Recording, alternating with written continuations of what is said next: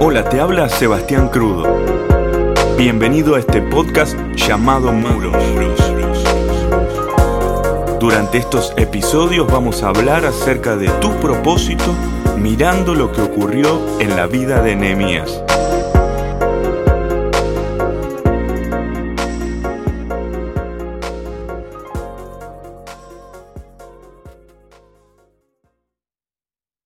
Hola, bienvenido a este nuevo episodio. Hoy queremos compartir un poco más acerca del propósito de Dios en tu vida. Venimos hablando acerca de cuáles son los requisitos que Dios está buscando a la hora de elegir una persona para cumplir con sus planes aquí en la tierra. Y estoy seguro que Dios tiene un propósito, Dios tiene un plan con tu vida, pero muchas veces no encontramos la forma, no encontramos el espacio y el lugar para desarrollarlo, pero Dios quiere que hoy puedas alcanzar lo que Él te trajo a hacer en esta tierra. Que sepas cuál es el camino y que sepas a dónde ir va a ser parte de la clave para poder lograrlo. Venimos hablando acerca de lo importante que es el corazón. ¿Y cómo saberlo? Mirando la vida de Nehemías encontramos diferentes principios en los cuales nos podemos dar cuenta de que Dios quiere llevarnos a hacer algo grande. Siempre tenemos que tener presente, como dijimos, en otro episodio de que la grandeza viene del corazón. Es el corazón la clave para poder alcanzar las cosas que Dios quiere que alcancemos. Hoy quiero hablarte especialmente acerca de un componente que tiene que estar presente para poder cumplir con el propósito. De no tenerlo, las cosas serían difíciles. Probablemente no podríamos hacer lo que realmente queremos hacer en esta tierra. ¿Cuál es ese componente que sí estaba en la vida de Nehemías y hoy creemos que también lo está en la nuestra. El componente es el poder, el poder de parte de Dios. Cuando hablamos de poder no hablamos de otra cosa más que una habilidad en nuestra vida para poder lograr y alcanzar aquello que nos hemos propuesto con Dios. Miremos la vida de Nehemías. Nehemías trabajó por alrededor de poco menos de dos meses para poder reconstruir los muros. Y Claro, muchas personas no lo creerán, muchas personas no estarán de acuerdo con esto, como un hombre con un grupo, un puñado de personas no calificadas pudieron reconstruir los muros de una ciudad en menos de dos meses, con falta de tecnología, quizás con lo que en la época había disponible, un hombre que no estaba preparado, un hombre que no calificaba para la construcción. ¿Cómo pudo organizar un equipo de gente para semejante construcción. Bueno, siempre va a haber personas que no crean, pero también estarán aquellos que crean. Y la respuesta es, por supuesto, claro, un hombre no podría haber hecho lo que ellos hicieron. El asunto es que Nehemías estaba lleno del poder de Dios. Esta es la clave que hoy vamos a compartir. Tener el poder de Dios nos asegura poder cumplir con el llamado de nuestro Padre Celestial. Ninguna cosa en este mundo, ninguna fuerza en esta tierra va a poder detener a una persona llena del poder de Dios y que esté convencida del llamado que Dios tiene sobre su vida. El llamado de parte de Dios no es otra cosa más que aquello que Dios ya puso en tu corazón. En el caso de Nehemías encontramos que pasó cuatro meses orando para una tarea que realizó en menos de dos meses. Evidentemente fue tan sabio como para invertir más tiempo en la confirmación del llamado que en el cumplimiento mismo de ese propósito. A veces nosotros tenemos claro qué es lo que queremos hacer, pero muchas veces no lo tenemos tan claro. Qué importante invertir tiempo, qué importante invertir, como hablamos en el episodio anterior, oración, para que podamos estar seguros de lo que realmente tenemos para hacer. Hay personas que se emocionan fácilmente con quizás un llamado o un propósito de alto nivel, a nivel mundial, o que sea de influencia a muchas personas, pero quizás nada tiene que ver con el llamado y el propósito de Dios para sus vidas. Hay personas que no llegan a ningún lugar, y probablemente es porque están haciendo algo que Dios nunca los llamó a hacer. Y aquí quiero dejarte un principio importante. Nunca te metas en algo que Dios no te llamó a hacer. Jesús nos dice algo importante al respecto y cada uno de nosotros deberíamos de evaluar cuál es el costo de hacer algo que estamos planificando hacer. El mismo nos dice en Lucas capítulo 14, en el versículo 28, hasta el 30, sin embargo, dice la nueva traducción viviente, no comiences sin calcular el costo. Pues ¿quién comenzaría a construir un edificio sin primero calcular el costo para ver si hay suficiente dinero para terminarlo? De no ser así, tal vez termines solamente los cimientos antes de quedarte sin dinero, y entonces todos se reirán de ti y dirán, ahí está el que comenzó un edificio y no pudo terminarlo. Qué importante es la planificación, qué, qué importante que es en nuestra vida comprender de que tiene que estar presente algo más. Solos no podemos, con nuestras fuerzas no lo vamos a lograr. Hay un caso en la Biblia en Lucas capítulo 9, me parece muy interesante en el verso 61, donde se cuenta la historia de un hombre. Dice la Biblia en la nueva traducción viviente, que otro dijo, sí Señor, hablándole a Jesús, te seguiré pero primero deja que me despida de mi familia. En el verso 62 Jesús le respondió, El que pone la mano en el arado y luego mira atrás no es apto para el reino de Dios. Qué fuerte esta historia, un hombre que desea seguir a Jesús, pero está pensando en sus familiares, está pensando en lo que está dejando atrás. Dios está buscando personas que estén con su mente en lo que viene hacia adelante. Por eso tu tiempo de oración, tu tiempo de inversión no debería ser pensando en lo que ocurrió en el pasado, sino mirando hacia adelante, buscando ese poder, buscando esa habilidad de parte de Dios para que puedas lograr lo que viene en el futuro. Dios frecuentemente llama a personas para tareas que humanamente no van a calificar. Nemías no calificaba para construir un muro. Claro, era un servidor, ni siquiera era un líder es que hoy tenemos que comprender de que no tiene que ver con nuestras habilidades humanas. Es muy probable que no califiques para eso que estás soñando hacer. Y eso no es un problema. Miremos en la Biblia por unos minutos. La Biblia nos enseña de que Saúl era un hombre que realmente calificaba para ser el rey de Israel. Y de hecho lo fue. Dios lo eligió. Pero no terminó su reinado como debería de haberlo terminado. Por el contrario, David fue elegido para suplantarlo. Es que Dios está buscando corazones rendidos a Él. Y Él está más interesado en nuestra disponibilidad, claro, mucho más que en nuestra habilidad. Se trata de estar disponibles. Y alguno podría pensar, claro, yo no califico. David podría haberlo pensado, no califico, pero la palabra de Dios dice en Primera de Corintios capítulo 1 verso 26. El apóstol Pablo nos deja estas palabras y la nueva traducción viviente lo dice de esta manera. Recuerden, amados hermanos, que pocos de ustedes eran sabios a los ojos del mundo, o poderosos o ricos, cuando Dios los llamó. En cambio, Dios eligió lo que el mundo considera ridículo para avergonzar a los que se creen sabios y escogió cosas que no tienen que ver con el poder para avergonzar a los poderosos.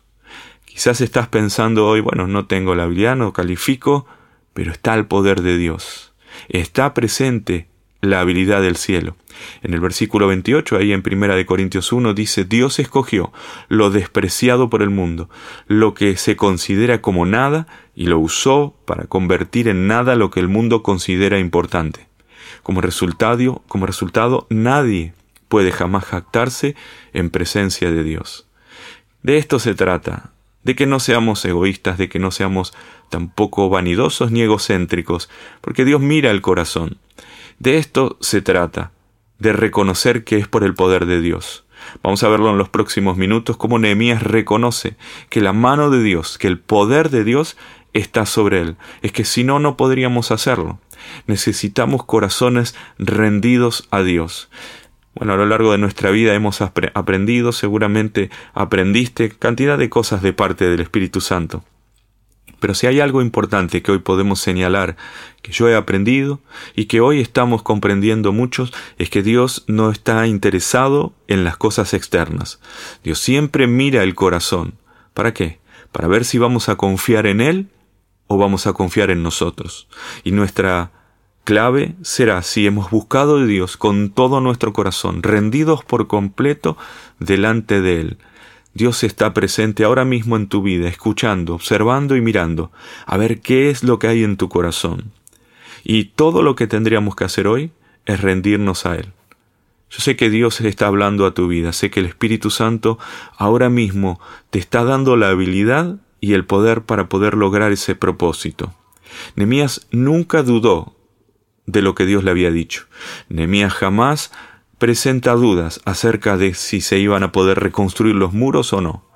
Nemías, claro, dijimos era un servidor, él estaba sirviendo al rey, pero ningún precio jamás será demasiado alto cuando Dios te llama. Y Dios lo llamó a Nehemías. Así que el precio era dejar su trabajo, alejarse de su tierra y emprender un viaje hacia un trabajo que él no calificaba para hacer. Pero Dios siempre va a bendecir las manos de aquellos que se han entregado por completo.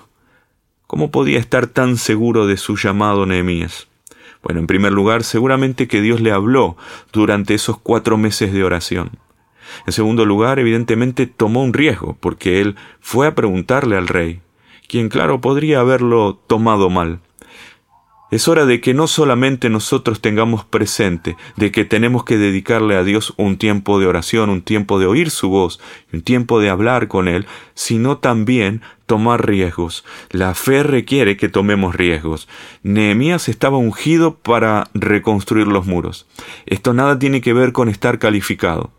No estaba calificado, pero sí estaba ungido. La unción es una habilidad, es un poder que está sobre la vida de las personas que están presentes en su propósito teniendo claro, Dios está conmigo. No había otra cosa que Nehemías deseara más que poder cumplir con lo que Dios lo había llamado a hacer. Quiero invitarte a leer Nehemías capítulo 2 en el versículo 8, donde dice la nueva traducción viviente. Además, le ruego que me dé una carta dirigida a Saf, el encargado del bosque del rey, con instrucciones de suministrarme madera. Estas fueron las palabras de Enemías para el rey. Y él le dijo, la voy a necesitar para hacer vigas, para las puertas de la fortaleza del templo, para las murallas de la ciudad y para mi propia casa. Entonces el rey me concedió estas peticiones porque la bondadosa mano de Dios estaba sobre mí. Primer momento donde Nehemías reconoce que el rey le va a dar todo porque la mano de Dios estaba sobre él, que lo que iba a hacer lo iba a lograr porque el poder de Dios estaba presente. Este es el secreto de este episodio. El poder de Dios tiene que estar en tu vida para que alcances el propósito. Así es como son las cosas cuando Dios llama a una persona.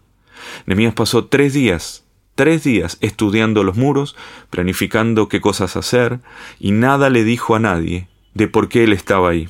Hay muchas cosas en tu vida que Dios ya puso en tu corazón, pero es momento de planear, es momento de buscar de Dios, es momento de recibir esa habilidad, ese poder de parte del Padre, y no tanto de compartirlo con muchas personas, porque cuanto más lo compartimos, más ladrones de sueños van a aparecer. Nemías en el capítulo 2, versículo 12 dice, me escabullí durante la noche, llevando conmigo a unos cuantos hombres. No le había dicho a nadie acerca de los planes que Dios había puesto en mi corazón para Jerusalén. No llevamos ningún animal de carga, con excepción del burro en el que cabalgaba. Es que el llamado de parte de Dios para Nehemías fue bien claro, y Nehemías siguió los pasos que debía de seguir, incluso si eso implicaba tener que moverse por momentos en los cuales otros quizás no lo iban a ver. Hay cosas en lo oculto, hay cosas en lo secreto que tenemos que trabajar y tenemos que hacer. Leer la palabra, compartir eh, con Dios tiempo de oración, buscar más de Él. Son cosas que la gente no va a ver, pero son parte del plan para alcanzar lo que Dios te llamó a hacer. Y luego tomar riesgos. Quizás tengas que salir y preguntar, quizás tengas que salir y averiguar, porque el riesgo estará presente, pero tu fe será mayor para poder saber de que Dios te da la habilidad para hacerlo. El llamado de Dios puede diferir de las opiniones de la gente, pero si nosotros vamos a servir a Dios, lo que importa es el llamado, no lo que otros digan, sino el propósito de Dios. Esto de tener un poder dentro nuestro, la Biblia nos dice que ese poder o esa habilidad ya está en nuestro interior por la presencia del Espíritu Santo. En otras temporadas, en otra quizás dispensación, podríamos decir de que si Dios no descendía o que si el Espíritu del Señor no estaba sobre las personas, era difícil que pudieran hacer algo. Pero hoy nosotros tenemos por la gracia de Dios y por la sangre de Jesús la posibilidad de tener al Espíritu Santo en nuestra vida. Desde el día que aceptamos a Cristo tenemos ese poder. Y Dios llama a personas, quizás muchas no responden, quizás están sintiéndose de que no están calificados para lo que deberían de hacer. Pero aquí un secreto. Las personas que son llamadas por Dios y cumplen con su propósito, rinden su vida al control del Espíritu Santo. Ese poder que ya está dentro tuyo es el poder de Dios, es el poder a través del Espíritu Santo. Pero, ¿de qué sirve tener un poder dentro mío si yo no voy a permitir que ese poder guíe mi vida? Nada en la Biblia indica que Nehemías haya enfrentado algún momento de indecisión. La razón es bien clara es que él estaba siendo guiado por el Espíritu, él estaba dejando que su vida sea controlada por el poder de Dios. Quiero leerte para ir terminando el versículo de Nehemías capítulo 2 en el verso 18.